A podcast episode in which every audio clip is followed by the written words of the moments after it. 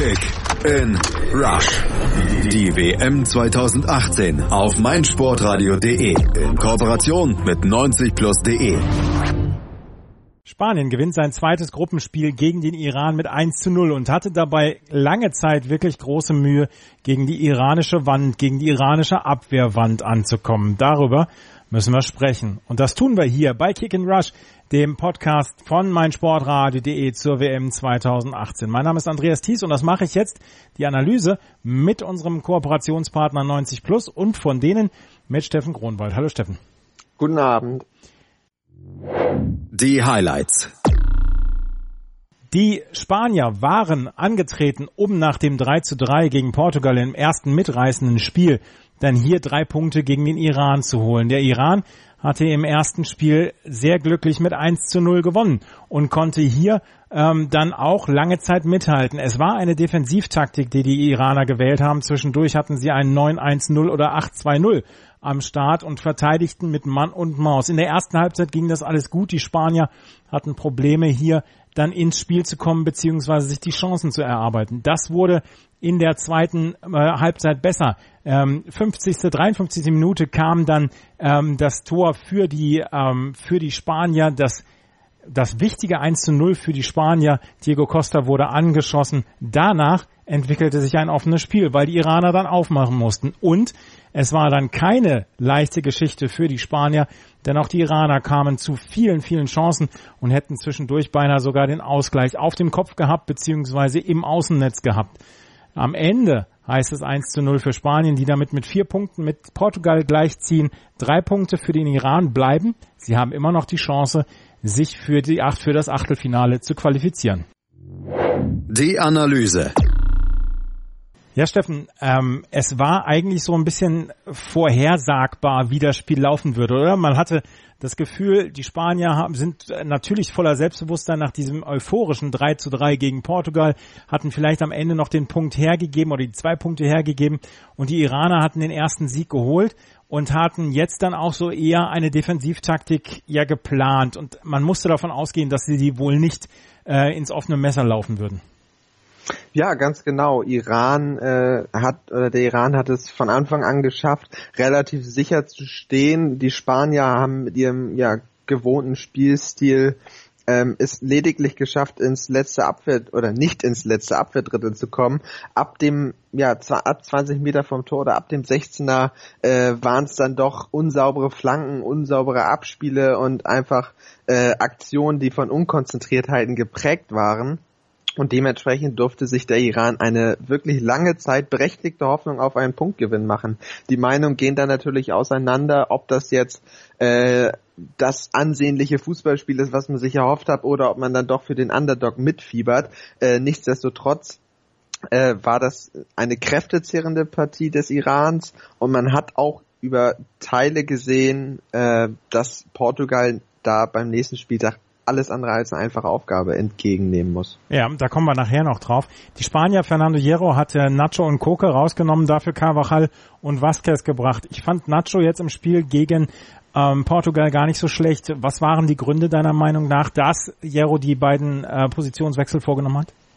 Ich kann mir vorstellen, dass gerade Carvajal noch ein äh, ja bisschen mehr Tempo und Spritzigkeit und auch etwas Aggressivität über die Außen bringen sollte. Ähm, bei Real Madrid ist es dann natürlich auch gewohnt, die Hereingaben so zu bringen, dass die Mittelstürmer den Ball dann im äh, Tor unterbringen können.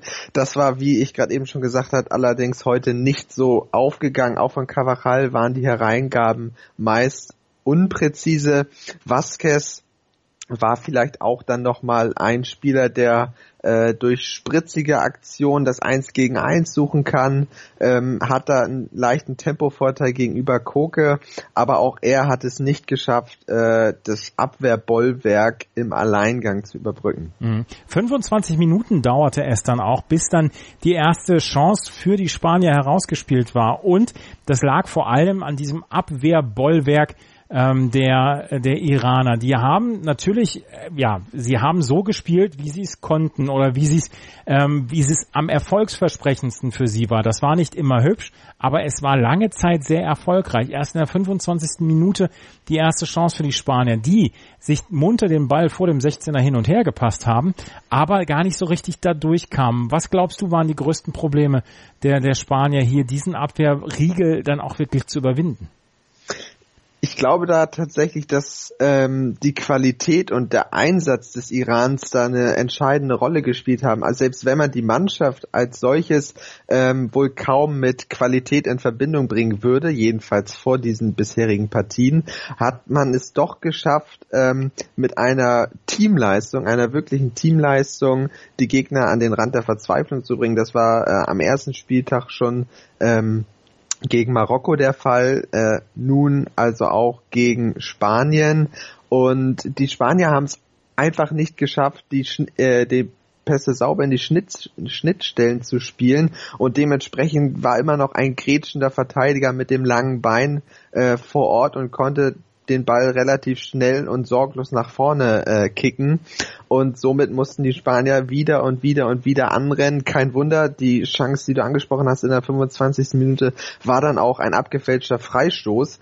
Und ähm, die Standards hat Spanien dann auch einfach schlicht nicht sauber getreten, sodass der Iran ähm, sich äh, wieder und wieder aufrappen konnte und neu sortieren konnte, sodass sie wieder mit gefühlten acht Mann am eigenen 16er stehen konnten. Ja, aber äh, ist das nicht eventuell etwas verwunderlich? Eine Mannschaft wie Spanien, die ja nun dann auch diesen Ballbesitz, Fußball beherrscht, die unglaublich viele Pässe dann auch in der ersten Halbzeit gespielt hat, dass die es nicht schafft, diese, diese, diese Abwehrmauer zu überwinden, weil zwischendurch, das wurde dann auch im Fernsehen gezeigt, standen da zehn Iraner auf, ich sage jetzt mal 35, 40 Quadratmetern und haben verteidigt mit Mann und Maus.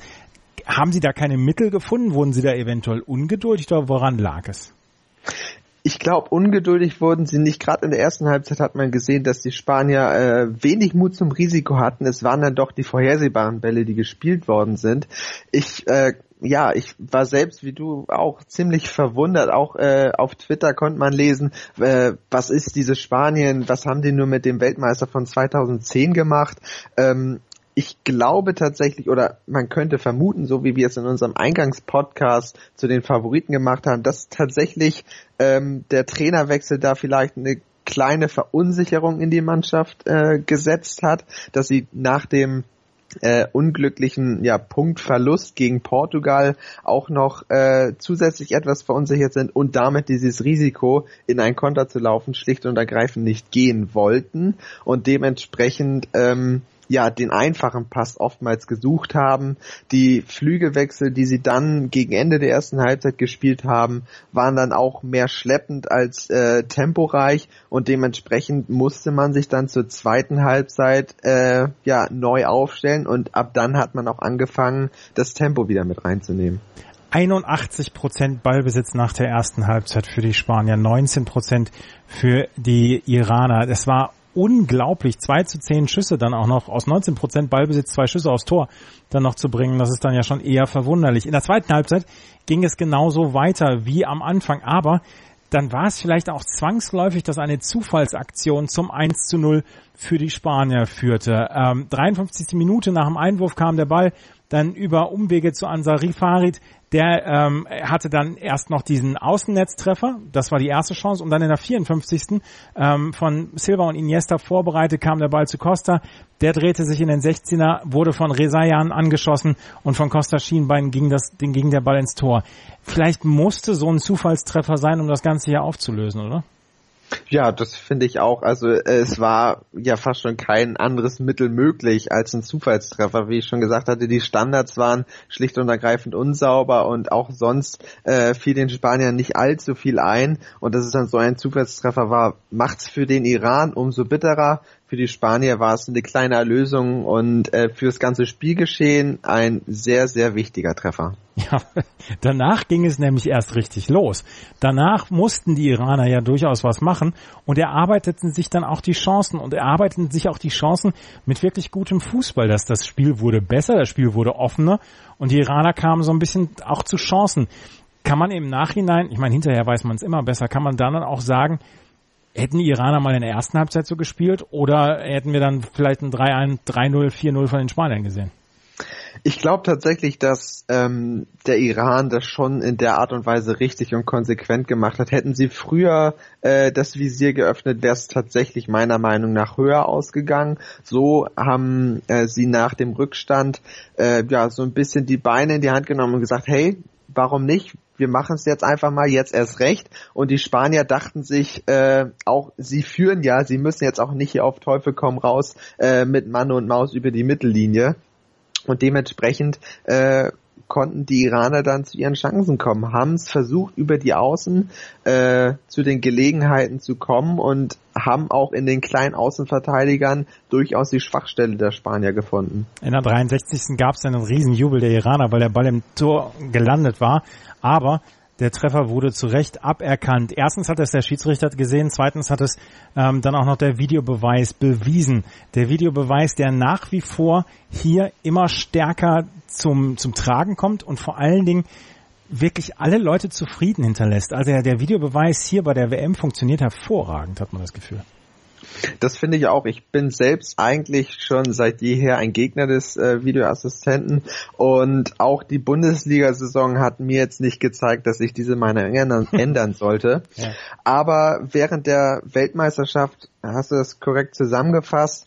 Ähm, die Transparenz ist wesentlich höher. Man sieht im Fernsehen die Ausschnitte, dann wird ein dreiteiliger Bildschirm äh, oder werden drei Bilder äh, Kamerabilder gezeigt. Darunter steht dann auch, äh, welche Szene jetzt wirklich geprüft wird. Das heißt, die Zuschauer sind involviert. Ich kann nicht sagen, wie es im Stadion abläuft. Äh, dafür ist das ganze Spielgeschehen etwas zu weit weg. Aber äh, nichtsdestotrotz muss ich sagen, äh, die Art und Weise, wie der Videoassistent einschreitet und mit welcher, ähm, ja, mit welcher äh, Dichte an, an richtigen Entscheidungen er dann doch äh, entscheidet, lässt ein Urteil dazu schließen, dass es doch eine durchaus positive Entwicklung nehmen könnte. Mhm. Ähm, der Videobeweis also wurde zu Recht dann auch eingesetzt, beziehungsweise hat dann das richtige Ergebnis gebracht. Die Iraner hatten dann nochmal eine ganz, ganz große Chance. Ähm, Taremi köpfte aus kurzer Distanz über das Tor. Ähm, vorher hatten die Spanier auch nochmal ein, zwei Chancen, aber die Chance zum Ausgleich war von Taremi. Wenn er zwei Zentimeter höher gesprungen wäre, hätte er den Ball vielleicht drücken können und dann hätten wir über ein 1 zu 1 gesprochen. Ganz genau, da waren wir auch bei der äh, Schwachstelle Spaniens. Kleiner Außenverteidiger Alba ist jetzt nicht für ein solides Kopfballspiel bekannt und äh, Teremi ist da einfach höher gesprungen, aber es fehlten die äh, ja berühmt-berüchtigten Zentimeter. Aber nichtsdestotrotz muss man sagen, äh, bei einer Weltmeisterschaft sollte man solche Gelegenheiten nicht auslassen und das hätte er für die Sensation sorgen können. Ja, es wäre die Sensation gewesen, wäre es am Ende eins zu eins ausgegangen, aber so hat dann ähm, der hat dann Spanien das 1 zu 0 über die Zeit gerettet, nicht Zeit gerettet, äh, eher Zeit gespielt und hat am Ende hier gleichgezogen mit den Portugiesen, die ja heute dann schon gegen Marokko mit 1 zu 0 gewonnen hatten. In der Tabelle führen Portugal und Spanien jeweils mit vier Punkten, dahinter der Iran mit drei Punkten. Ähm, es gibt jetzt noch einen Spieltag. Ähm, der nächste Spieltag ist dann Spanien gegen Marokko und Iran gegen Portugal am nächsten Montag um 20 Uhr. Es ist eine sehr interessante Konstellation jetzt. Spanien und Portugal führen. Wenn sie beide gewinnen, kommt es auf das Torverhältnis an. Sollte aber Iran eine ähnliche Leistung äh, imstande sein wie heute gegen, Portugal, äh, gegen Spanien, dann ist Portugal hier noch nicht zu 100 Prozent durch oder ähm, sehe ich das hier ein bisschen zu positiv für den Iran? Ähm, ich glaube tatsächlich, dass man da durchaus optimistisch oder vorsichtig optimistisch in Sachen Iran sein darf. Die Leistung heute hat gezeigt, dass sie durchaus in der Lage dazu sind, ein absolutes Spitzenteam an den Rand der Verzweiflung zu bringen. Portugal dagegen ist ja selbst äh, bisher nicht für äh, den brillanten Offensivfußball bekannt, gerade im heutigen Spiel gegen Marokko hat sich gezeigt, dass es dann doch äh, der äh, die defensive Kompaktheit ist, die ein Spiel entscheiden kann. Ähm, Marokko wiederum wird mit befreit aufspielen können. Für die geht es äh, eigentlich um gar nichts mehr. wird mit offen, wie, offenem Visier äh, die Spanier empfangen und äh, da müssen die Spanier auch auf jeden Fall noch eine Schippe drauflegen, wenn sie hier äh, als Gruppensieger das, äh, die Gruppenphase beenden wollen. Für den Iran ist auf jeden Fall ein Punkt im Bereich des Möglichen, aber dafür wird es auch interessant zu sehen sein, wie die Portugiesen auftreten, ob sie selbst äh, alles in die Hände von CR7 setzen oder ob sie ähm, als Kollektiv wieder äh, den offensiveren Fußball suchen. Was davon jetzt letztendlich erfolgreich sein wird, werden wir dann am dritten Spieltag sehen. Aber so richtig überzeugend war das nicht, was die Portugiesen gegen Marokko geboten haben, oder? Nein, überzeugend war es tatsächlich nicht. Wenn es heißt, dass Marokko einen Punkt auf jeden Fall verdient gehabt hätte, dann muss man sich äh, auf Seiten der Portugiesen schon äh, nochmal hinterfragen, ob das ähm, leistungsmäßig äh, diese Art von Einstellung war, um wirklich weiter als nur das Achtel- oder Viertelfinale zu kommen. Als amtierender Europameister, auch da haben sie nicht immer überzeugend gespielt, nur selten nach 90 Minuten äh, geführt, aber auch da haben sie es dann letztendlich geschafft. Doch ob dieser Weg auch äh, bei einer Weltmeisterschaft der richtige sein wird, bezweifle ich dann doch etwas. Dafür ist die Qualitätsdichte gerade in der K.O.-Phase dann noch um einige Nummern höher. Und dementsprechend muss Portugal sich auch darauf einstellen, dass es nicht immer nur mit der defensiven Kompaktheit gelingen kann.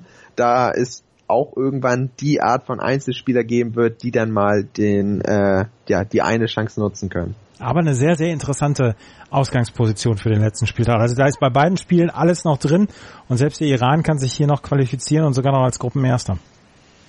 Ganz genau, also die äh, Gruppenkonstellation hier lässt endlich alles zu. Äh, in der Gruppe A ist dagegen ja schon alles entschieden, bis auf äh, die genaue Platzkonstellation. Aber hier ist tatsächlich noch die Möglichkeit, dass drei Teams die Chance auf Platz eins haben und dementsprechend darf sich äh, gerade der neutrale Beobachter hoffentlich auf attraktive Spiele freuen. Hm, das werden wir hoffentlich erleben. Wenn ihr diese Spiele tippen wollt und alle die Spiele, die es dann noch in der nächsten Zeit geben wird, dann geht mal auf meinsportradio.de slash kickandrush.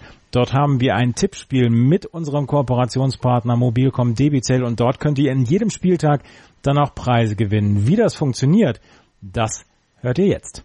Kick in Rush. Das WM-Tippspiel auf meinsportradio.de. Präsentiert von Mobilcom Debitel. Registriere dich jetzt auf meinsportradio.de slash kick and rush und gewinne jeden Spieltag ein nagelneues Sony Xperia XZ2 Kompakt. Bereitgestellt von Sony. Kick and Rush. Die WM 2018 auf meinsportradio.de. Werde der Zar des Tippspiels.